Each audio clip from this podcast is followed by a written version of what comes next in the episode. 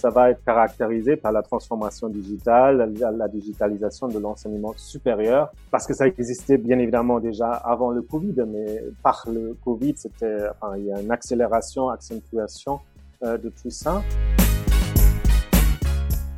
Beaucoup mieux customiser l'enseignement à travers, euh, à l'aide de l'intelligence artificielle.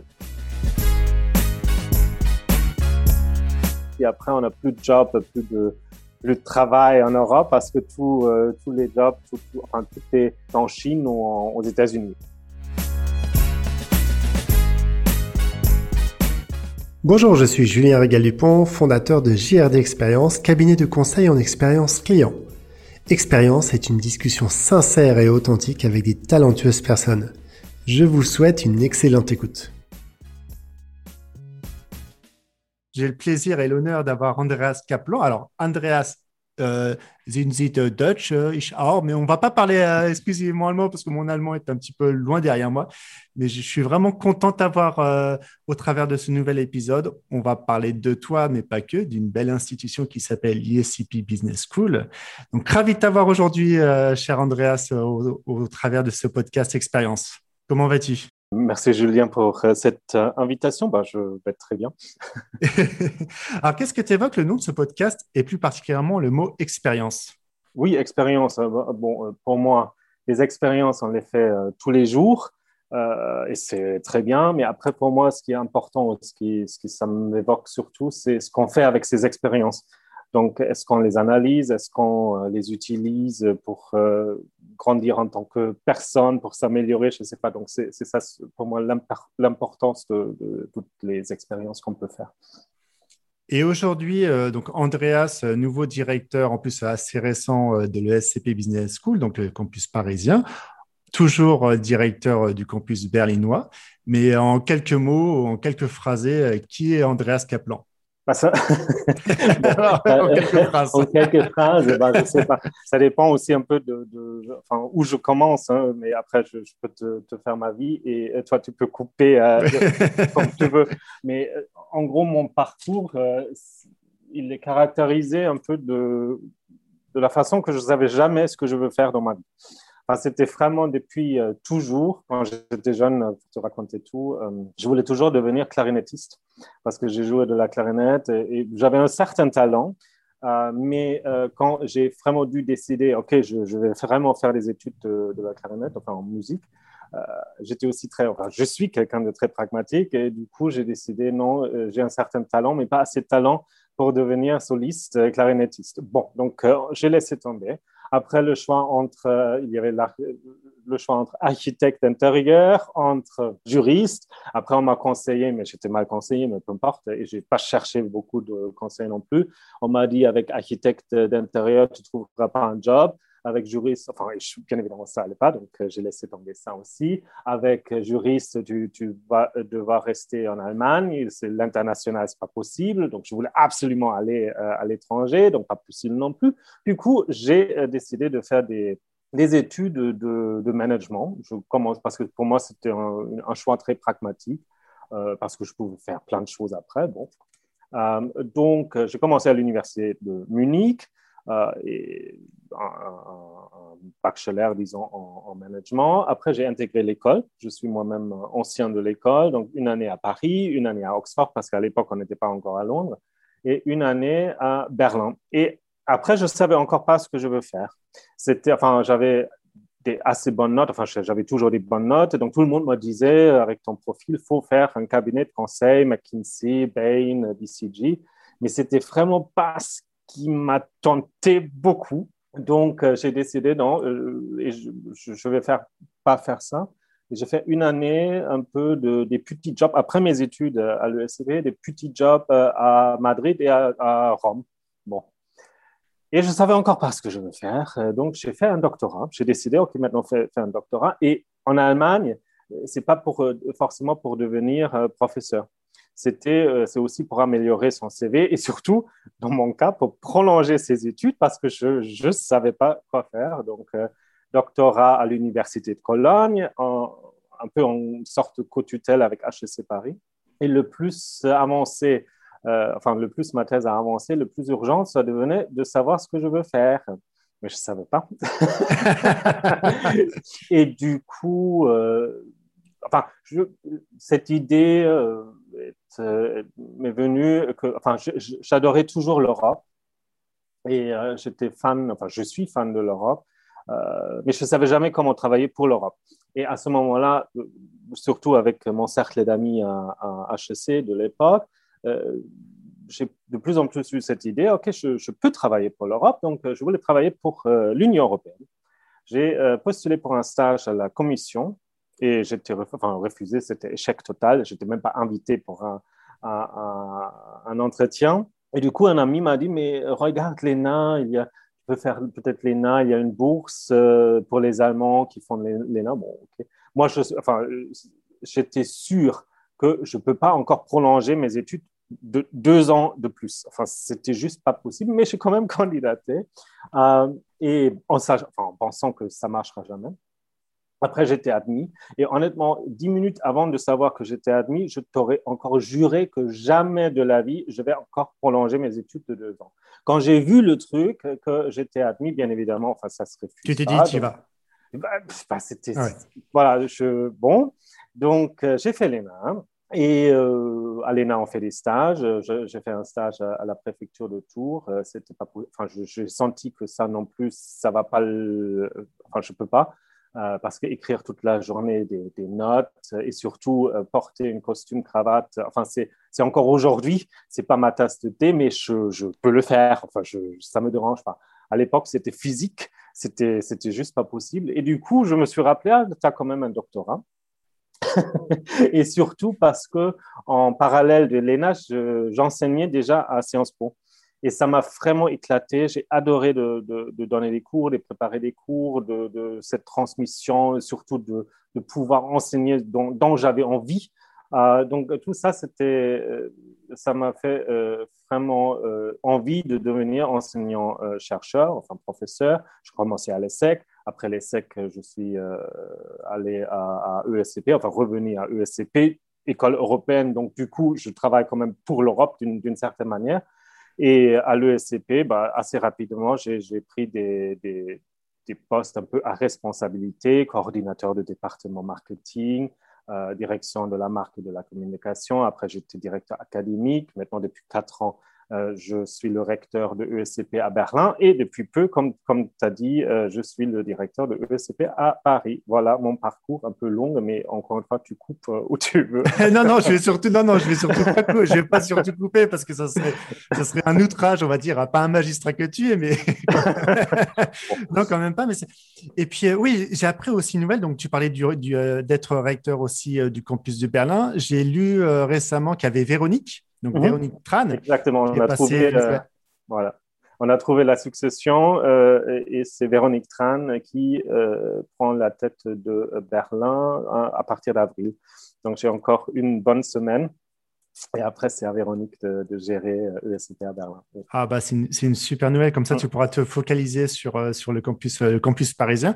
Aujourd'hui, on, est en, on, est en plein, on est en plein Covid. Comment vit le, campus avec ses relations avec ses étudiants et aussi les, relations en deuxième, deuxième mois directement avec les collaborateurs? Comment ça se passe? Mhm. Bah, effectivement, c'est, euh, ça dure maintenant depuis euh, très longtemps. Beaucoup de cours qui, sont, qui se passent en ligne, en, fait, en mode hybride, parce qu'il y a bien évidemment plein d'étudiants qui sont même pas à Paris, mais qui, qui, qui habitent, enfin, qui, qui, sont revenus chez leur famille. Euh, donc, c'est, c'est un peu, enfin, il faut beaucoup de créativité et, et de flexibilité, surtout flexibilité. Je pense que c'est, c'est, si j'avais à décrire en un mot, les dernières, enfin l'année dernière euh, avec Covid-19, c'est flexibilité. Il faut être flexible et tout le monde a joué le jeu. Enfin, joue le jeu parce qu'on est encore euh, en plein dedans, mais c'est surtout, il faut être flexible et voilà. Et puis, alors, ça, a été, perçu comment au niveau des étudiants quand ils ont appris qu'ils allaient éventuellement être tous, ben, repartir à la maison? C'est peut-être faire du bien, mais bon, c'est pas simple aussi d'avoir un professeur, des professeurs directement en ligne. Comment ça s'est passé un petit peu cette transition? Bien évidemment, personne n'était content, hein. ça, c'est clair et net, euh, ni les étudiants, ni les professeurs, mais après, euh, il n'y avait pas d'autre choix, donc tout le monde a compris. C'était, euh, il n'y avait pas de plainte, enfin très peu de plaintes sur la qualité des cours, ou sur, enfin, les professeurs, ils, ont fait un effort de ouf pour justement préparer les cours, parce qu'un cours en ligne n'est pas la même chose qu'un cours en, en présentiel, donc il fallait tout changer, beaucoup de travail de préparation. Euh, les étudiants aussi, c'est une autre manière d'apprendre, mais tout le monde a compris que de toute façon, ce n'était pas l'ESCP, l'école qui a décidé on va tout fermer et tout mettre en ligne, c'est juste la situation. Euh, et tout le monde a joué le jeu. Et en gros, les étudiants étaient contents et enfin, ils ont apprécié l'effort qu'a fait l'école. Parce qu'en gros, pour nous, pour l'école, ce qui était important, enfin, c'était presque le, mot d'ordre, c'est de faire en sorte que les étudiants peuvent euh, être diplômés ou, au moment où c'était le plan qu'ils vont recevoir leur diplôme. Et donc, on a fait tout pour, justement, pour qu'ils euh, peuvent euh, avoir les, cours, les connaissances, enfin, tout ce qu'il fallait. Après, c'est sûr que, euh, surtout pour ceux qui sont arrivés en septembre, enfin, à la rentrée dernière, qui, sont, qui ont intégré l'école en, septembre dernier, euh, il manque beaucoup de choses, enfin toute la vie associative, même si là aussi les, les, associations d'étudiants ils font un effort euh, énorme. C'est effectivement pas la même chose et on le sait tout. Euh, si on a, on a tous essayé ces apéros, cocktails, machin, par Zoom, bon, hein, ça, c'est limite. Hein. même bah, si on a beaucoup essayé. Hein, mais... non, mais c'est sûr que bon, bah, grâce à Zoom aussi aujourd'hui on enregistre cet épisode, mais c'est vrai que c'est c'était un moment important pour les étudiants ou même les nouveaux étudiants qui arrivaient, qui arrivaient sur les différents campus, les six campus, euh, les six campus de l'ESCP.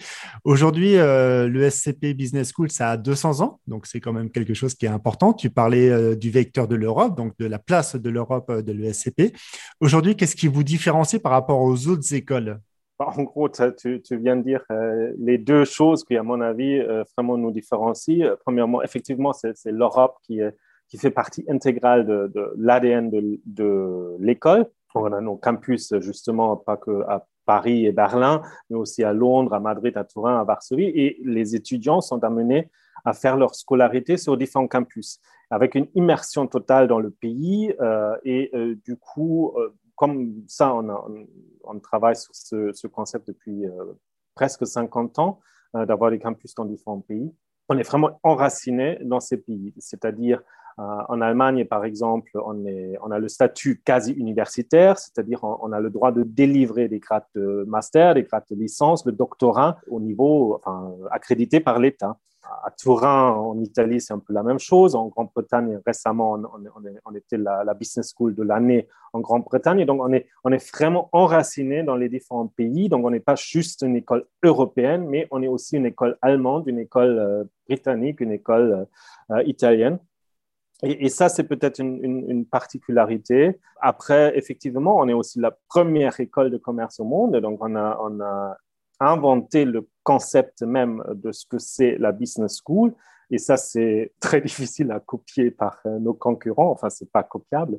Euh, après, j'entends déjà que certains vont dire oui, mais c'était pas la première parce qu'il y avait des initiatives, des, institutions avant ESCP euh, e qui, ont aussi enseigné du management oui, peut-être c'est vrai, mais après, toutes ces initiatives, euh, établissements, ils ont dû fermer très rapidement après qu'ils ont commencé. Donc, euh, moi, selon moi, c'était des essais, euh, presque des échecs. et on ne peut pas dire qu'à ce moment-là, ils ont inventé ce que c'est l'école de commerce. Nous, effectivement, on existe maintenant depuis 1819, plus de 200 ans. donc, pour moi, c'est nous les, inventeurs de, de ce que c'est l'école de commerce en tout cas, on est la plus ancienne. Je dirais ça, ça nous différencie. Et sur, euh, sur la partie aujourd'hui, donc avec on parlait, on parlait du Covid. Au niveau des collaborateurs, comment ça se passe euh, l'ambiance? Alors le collaborateur maintenant qui, euh, qui se retrouve à la maison, donc qui, est plutôt confiant en relation avec ses étudiants, peut-être à distance avec avec certains outils. Comment ça a pu, comment vous avez pu gérer la conduite de changement là-dessus? Par, euh, par essai, par, euh, par voir comment, comment ça se passe. Effectivement, c'était, c'était, enfin, il y avait des collaborateurs pour qui ça posait pas de problème plus que ça, qui étaient même euh, contents.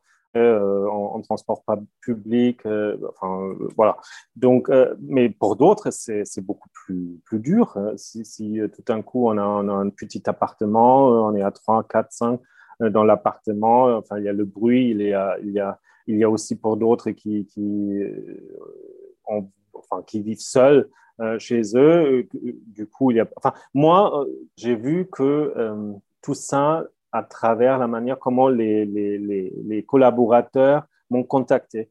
Enfin, avant le Covid, c'était plus ou moins tout par mail. Enfin, bon. Et après, enfin, avec le Covid, il y avait certains qui ont dit Ah, peut-être ça sera mieux qu'on s'appelle euh, parce qu'ils cherchaient, enfin, c'était pas que professionnel, mais ils cherchaient aussi un peu le contact humain.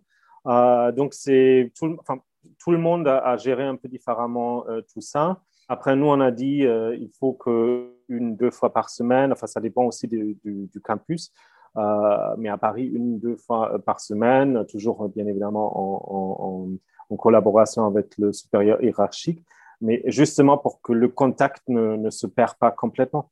Parce que que par digital, c'est. Enfin, c'est compliqué. C'est compliqué.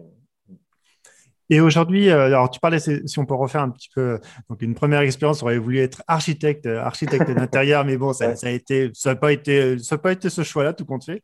J'ai entendu euh, dans, dans la presse et surtout que le campus parisien, pour le coup, le campus de République allait subir des transformations. Donc déjà aujourd'hui, ils l'ont subi avec tous ces étudiants un petit peu disséminés dans le monde entier, que éventuellement qu'ils soient sur les six campus.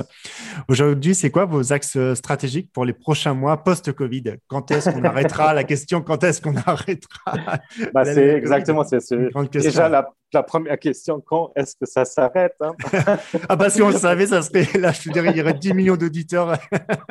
oui, c'est ça. Parce que pour le moment, on est, honnêtement, on est encore plein dedans. Hein. C'est un peu de préparer la rentrée, avec des hypothèses, euh, est-ce qu'ils peuvent revenir, est-ce qu'il y a encore la distanciation sociale, etc. Donc ça, nous occupe, enfin ça, occupe les équipes pas mal. Après la période euh, post-Covid, bah, ça va être caractérisé par la transformation digitale, la, la digitalisation de l'enseignement supérieur, parce que ça existait bien évidemment déjà avant le Covid, mais par le Covid, c'était, enfin, il y a une accélération, accentuation euh, de tout ça. Après, euh, il y a des idées, on a, a enfin, vraiment des, très bonnes idées. Par exemple, notre directeur académique, euh, Léon Laoulouza, il parle récemment de cette, cette ce concept pour le bachelor, ou plutôt une, une, opportunité supplémentaire dans notre programme bachelor, que l'étudiant du futur, il pourrait justement le matin suivre un cours en ligne sur le campus de, disons, Londres, l'après-midi un, cours en ligne sur le campus de Madrid pour continuer à une activité association euh, d'association étudiante à Paris pour finalement euh, dîner euh, avec ses amis à Berlin. Donc, où comme Léon il le dit, une journée, quatre pays. Et ça, bien évidemment, ce sont des, perspectives qui font envie. Mais ça, ça, va être ça, hein. c'est la digitalisation à fond. Euh, sans oublier que le présentiel a une place très importante et aura toujours une place très importante parce qu'on ne peut pas répliquer tout euh, en ligne. Hein. Enfin, tout, ce qui est euh, créer les réseaux, réseautage, les, aussi faire des expériences. Enfin, si, si on est dans, dans, dans, le sujet de, de ton podcast, faire des expériences, ok, on peut faire des expériences en ligne, mais enfin, c'est un autre type d'expérience que si on, est euh, dans une autre ville avec des amis, euh, les soirées, enfin, la découverte d'une ville, d'un nouveau pays, euh, tout ça, c'est impossible de faire en ligne. Et ça, c'est intéressant ce que tu dis. Et donc, aujourd'hui, tous les événements ou tous les futurs événements où tu avais euh, des grands dirigeantes et dirigeants d'entreprises euh, européens, internationales qui venaient à l'ESCP sur les différents campus, aujourd'hui, ça, ça, se passe comment? Vous faites un petit peu des sessions ou c'est totalement euh, gelé? Bah, Ça dépend. mais non, non c'est presque. Enfin, déjà, avec le côté digital, c'est presque devenu plus simple d'avoir des intervenants, de, enfin, des personnalités qui interviennent qui font des, des speeches euh, à l'école, parce que justement, il faut se prendre peut-être une demi-heure, une heure du temps dans leur agenda. Et ça, ils ont prêt beaucoup plus facilement que de dire, OK, ça me prend une demi-journée, je dois, je dois me rendre à l'école, etc. Donc, non, non, ça, ça continue. Euh, on a aussi, euh, justement, mais bien évidemment en respectant la distanciation sociale, les, les, les concepts d'hygiène partout et à travers, donc, on avait euh, récemment euh, cette tribune association étudiants qui a organisé la journée de l'Europe, qu'ils organisent maintenant, je pense, depuis, enfin, depuis quelques années. Il y avait entre autres aussi le président Hollande, qui était à l'école physiquement en présentiel, bien évidemment aussi transmis sur, en, ligne pour que tout le monde qui voulait participer pouvait participer, mais ça, c'était en présentiel. Heureusement, dans un sens que c'est super que le président Hollande soit venu, en plus pour que les étudiants gardent un petit peu ce lien. Parce qu'aujourd'hui, c'est quoi les relations avec les étudiants? Parce que, comme on, le disait, bien sûr, les étudiants, soit ils sont revenus directement dans leur propre famille, ou soit ils se retrouvent dans un petit appartement, ou tu as encore euh, certains étudiants qui sont restés sur le campus. Connaissons quelques étudiants qui sont restés sur le campus de Madrid. Comment vous arrivez, euh, le staff et les relations étudiantes? Est-ce que les, étudiants sont assez flexibles? Tu disais un mot assez important en début d'introduction. Oui, la flexibilité. Ou ils sont tout compte fait, hein, certains sont perdus tout compte fait. Euh, je dirais c'est du cas par cas. Hmm. Euh, tous les cas de figure existent. Il y a, il y a aussi certains qui sont vraiment dans, plutôt dans une phase de dépression, hein, hmm. il faut le dire. Euh, après, nous, on, donne de l'aide psychologique, enfin des, spécialistes, enfin des, psychologues. Euh, on a des numéros euh, de tel téléphone pour cela. On a aussi commencé, surtout à Berlin, d'avoir un, peu un réseau d'étudiants qui s'occupent d'autres étudiants. Pour justement détecter si quelqu'un ne, va pas trop bien, que ça va pas, que c'est pas trop la forme, pour les encourager et limite aussi pour les peut-être motiver de, voir un, psychologue ou de parler, au, moins de parler ouvertement euh, de leur situation, de leurs sentiments, de, comment ça va. Hein. Mais c'est bien évidemment, ça existe, mais ça, existait bien évidemment aussi déjà avant le Covid. Hein. C'est pas non plus que le Covid et maintenant tout le monde est en dépression. Euh, mais ça, pour certains, ça a accentué euh, cela. justement, qu'il n'y a pas, la vie associative en présentiel, etc. Il y en a d'autres qui, vivent très bien cela. Hein. Donc, euh, encore une fois, il faut être flexible. Oui. Alors, c'est intéressant ce sujet. Est-ce qu'on pourrait éventuellement, est-ce que l'intelligence artificielle, le domaine que, tu chéris particulièrement en, étant expert, est-ce que l'intelligence artificielle pourrait contribuer à un meilleur épanouissement de la vie étudiante ou un meilleur épanouissement de, voilà, de toute cette nouvelle organisation, alors pas qu'au niveau des campus, mais au niveau aussi euh, macroéconomie certainement, mais sans avoir la recette euh, magique. Euh, mais effectivement, enfin, l'intelligence artificielle, qu'est-ce que, qu'est-ce que l'intelligence artificielle euh, fait? Elle, prend des données et elle détecte une certaine, certaines choses. Donc, on pourrait très bien utiliser l'intelligence artificielle pour détecter euh, que, que quelqu'un, enfin, qui est peut-être plus euh, proche d'une phase de dépression ou de, frustration. Donc, tout ça, ça peut aider après de, euh, donner cette information à, quelqu'un, à un humain qui s'occupera justement de, ces personnes-là. Bon, donc je, pense oui. Après l'intelligence artificielle, si vraiment on regarde un peu la société plus, plus largement, ça peut aussi créer beaucoup de, de frustration dans le, dans le futur, beaucoup parce que en gros, à cause des avancées, des progrès dans, l'intelligence artificielle, mais aussi enfin dans la digitalisation tout court, euh, je, pense qu'il y aura pas mal de, de personnes qui vont être remplacées euh, dans leur job justement par les machines, par les robots, par euh, l'intelligence artificielle. Et si à ce moment-là, en tant que société, on n'arrive pas euh, à, faire en sorte que quand même tout le monde a sa place dans la société, que tout le monde sente une certaine utilité euh, de, de, de, de soi-même, de, sa personne, euh, je pense que ça va créer beaucoup de frustration, beaucoup de manifestations, beaucoup de mouvements type gilet jaune. donc pour moi, c'est vraiment, enfin, l'intelligence artificielle a plein de, côté positif, par exemple détecter ou de animer la, vie euh, euh, associative, de aussi d'améliorer l'enseignement parce qu'effectivement on peut plus voir qui a regardé quoi euh, sur la plateforme, qui a compris quoi. Enfin, il y a plein de, on peut beaucoup mieux plus customiser l'enseignement à travers, euh, à l'aide de, l'intelligence artificielle. Mais en même moment, ça a aussi des côtés négatifs que, voilà, hein, ça, va remplacer un certain nombre de, postes, de jobs, et il faut faire en sorte que l'humain reste quand même au cœur de, toutes ces décisions-là. Parce que sinon, je pense qu'une société va être difficilement, euh, enfin, ne fonctionnera pas. Oui, il y, a, en ce moment, euh, relatant ce que tu viens de dire, en ce moment sur euh, Netflix, sans citer cette chaîne qui cartonne euh, avec, grâce au Covid, il y a un documentaire sur l'intelligence artificielle et voir un petit peu tous les formeurs, les VP de Facebook, de Pinterest, qui parlent pour le coup ouvertement de la collecte de données. Donc, quel est toi ton point de vue par rapport à cette collecte de données dans ces grandes entreprises, tout compte fait, qui font qui font peut-être un petit peu de marketing prédictif? Quelle est vraiment un petit peu voilà ta vision, ta vision en termes d'expertise? Je suis euh, quand même un, fan de la protection des données, mm. ça c'est clair et net, mais avec ses limites.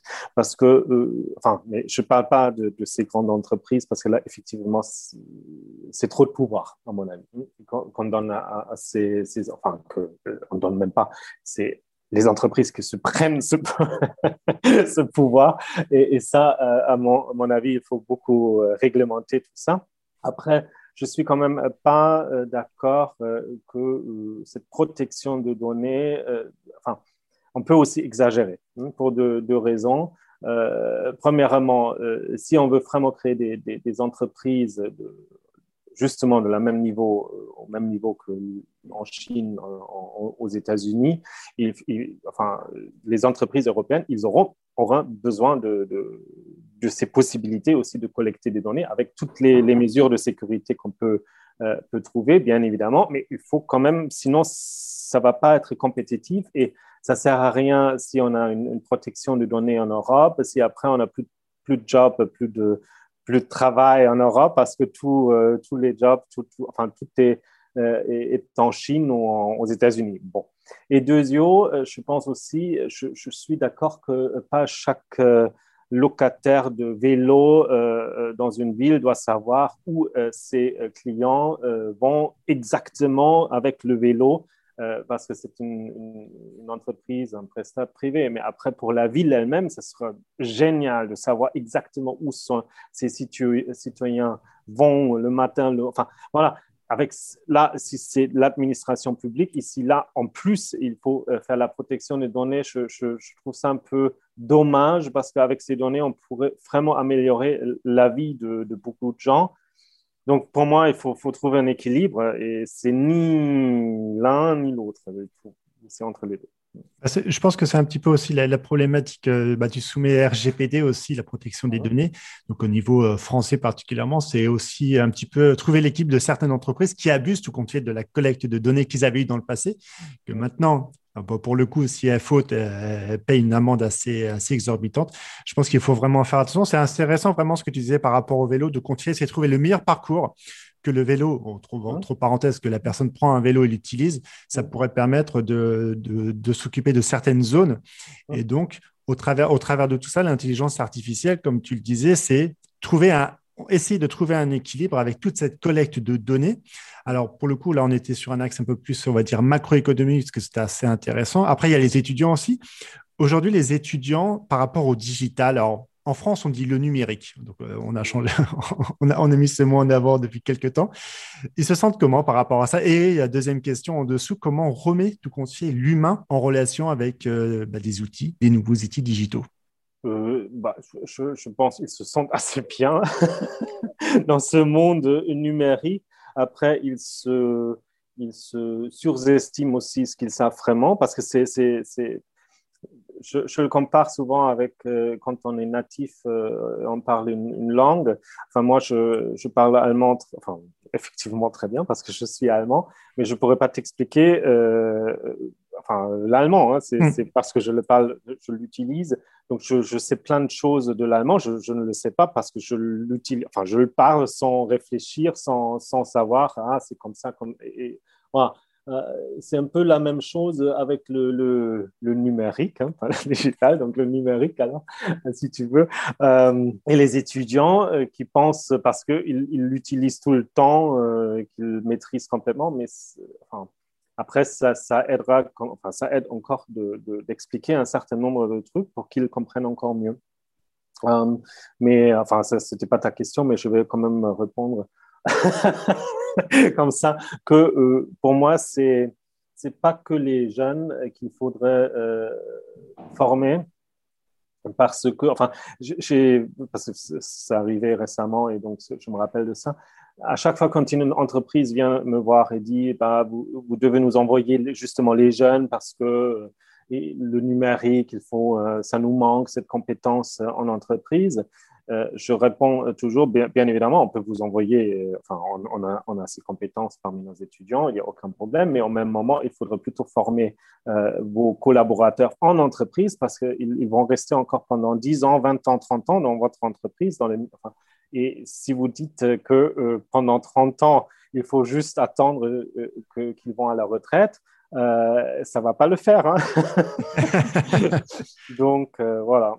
Après, la question comment mettre l'humain euh, dans, dans, les, dans les relations, dans tout ça, euh, mon expérience est que c'est les gens eux-mêmes qui font ça. J'ai plein, enfin, je ne sais pas si c'est une tendance croissante, mais j'ai, je, à mon avis, enfin, j'ai le sentiment qu'il y a de plus en plus d'étudiants euh, qui quittent les réseaux sociaux qui euh, ne font justement, euh, utilisent le, numérique un, minimum possible, limite euh, WhatsApp, et, c'est tout, mais pas plus Instagram, Facebook, etc., parce que justement, il leur manque cette relation vraiment humaine et directe.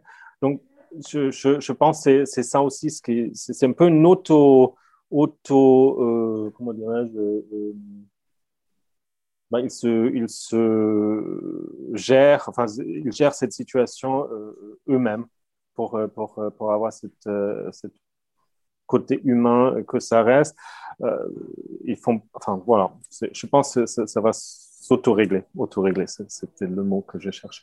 Je pense que c'est ben bien, c'est bien que tout comptier, ils, arrivent, entre parenthèses, à se dépolluer de tous ces réseaux sociaux parce qu'on perd énormément. Mais au moins de, revenir, de revenir peut-être à une base qui est la base de la communication. Et comme tu le disais justement, c'est le fait de créer ces outils s'il y a des humains derrière. Donc il y a une certaine logique. Alors peut-être pas toujours de rentabilité, mais de, de bienveillance et de faire attention. Aujourd'hui, il y a une avant-dernière question avant d'atterrir tranquillement euh, au travers de ce podcast. Quelles sont les actualités pour euh, ce fameux deuxième trimestre euh, dans ces prochaines semaines pour l'ESCP Pour l'ESCP ou pour moi-même? Pour Et pour toi-même, pour toi-même aussi, bien sûr, parce que c'est important d'avoir ton parallèle. Oui, parce que pour l'ESCP, c'est assez, assez rapide. C'est le, Covid. Hein. oui, exactement. Le, le deuxième trimestre, il n'y a, a, même pas enfin, besoin de réfléchir à autre chose que mm. comment gérer le Covid. Euh, pour moi-même, euh, bon, là, je suis encore en, découverte, phase découverte, ce que ça veut dire être le directeur du, de ESCP à Paris. Euh, et je pense que ça va encore m'occuper un peu.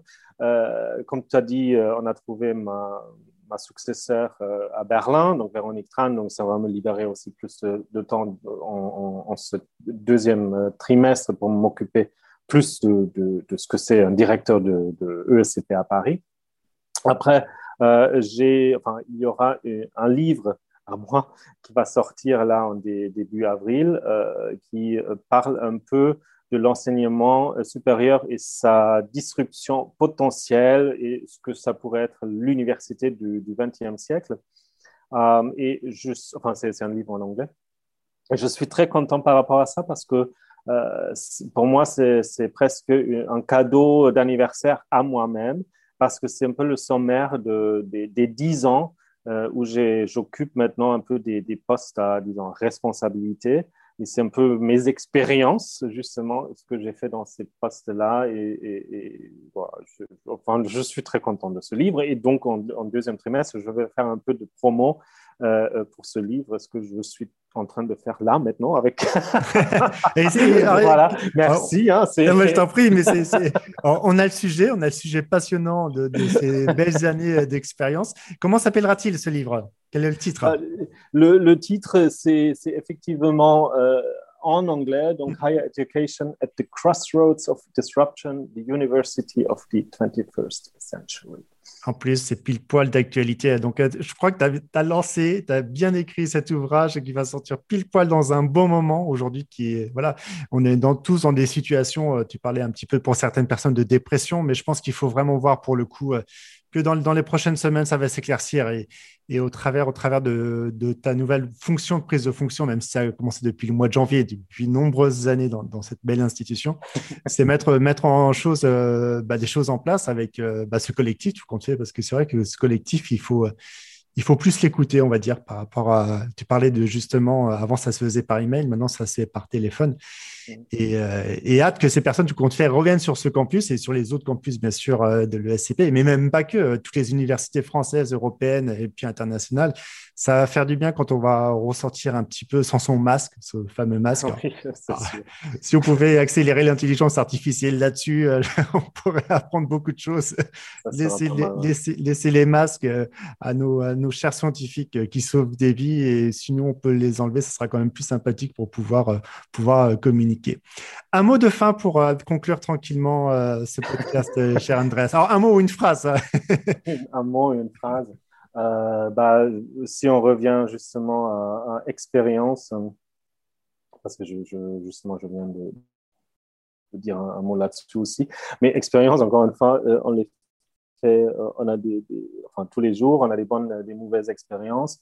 voilà, après, parce que je ne veux pas donner l'impression que, euh, enfin, on ne peut pas toujours être heureux et, donc euh, je ne veux pas donner l'impression de, faire semblant que tout, toujours c'était un réussi. Hein. J'ai eu plein d'échecs dans ma vie. Enfin, je ne t'ai pas raconter mes échecs, bien évidemment. Mais, euh, il y en avait. Il y a aussi des périodes qui sont plus dures que d'autres.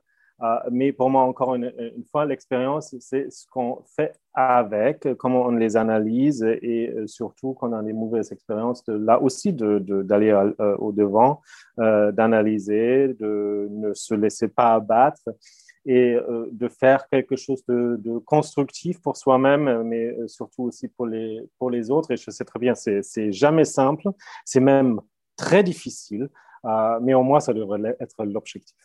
Et puis, je pense que ça sera un objectif atteignable grâce à toi et grâce à tes équipes parce que en parlant de, de, ce postulat, continuer d'apprendre, vous remettre en question. Et comme tu le disais justement, les échecs, ça fait partie un petit peu de nos chemins récurrents. Qui n'a pas d'échecs Je ne l'ai pas encore trouvé. Hein. Éventuellement un jeu d'échecs, mais même le jeu d'échecs, il a, il a des pièces. non, mais on n'en parle pas. Euh, euh, souvent des échecs, enfin surtout euh, en Europe, euh, aux États-Unis, bah, il y a cette culture plus où on parle de, l'échec, mais en Europe, on n'en parle pas. Et c'est presque un peu comme, comme sur Instagram, il n'y a que des, gens extrêmement beaux, tout va super bien, la vie. Et ça crée aussi une certaine malhonnêteté et une certaine frustration. Et je pense qu'il faut, il faut, il faut changer ça rapidement parce que c'est n'est pas, pas l'objectif de, chaque personne, c'est de s'améliorer au travers de ces, bah, ces 10 échecs. Hein. C'est vrai que c'est. Bah, merci beaucoup, Andreas, d'avoir pris euh, le moment d'échanger avec nos auditrices et nos auditeurs. Pour, euh, je vous laisserai dans toutes les bios euh, tout ce qu'a raconté notre cher Andreas, son livre qui va sortir et qui va disrupter ce fameux marché et cette économie, parce que c'est super important de, de former cette nouvelle génération d'entrepreneurs, de managers et de directeurs dirigeantes et dirigeants d'entreprise. Si vous avez euh, apprécié ce podcast, vous savez, euh, Apple Podcast est vraiment très bien pour mettre un commentaire, pour mettre une étoile. Ça le fait vivre. Ça me fait rencontrer toujours des personnes talentueuses dont tu fais partie. Et j'ai hâte de vous continuer cette belle aventure parce que cette aventure, c'est des rencontres euh, et c'est des échanges autour du management, de l'entrepreneuriat et de tous les sujets, dont l'intelligence artificielle que nous avons abordé aujourd'hui avec toi. Donc, merci infiniment de cet échange et je te dis à très bientôt et rendez-vous sur la plateforme podcast dans pas longtemps. À très bientôt. Merci Julien. À très bientôt. Salut.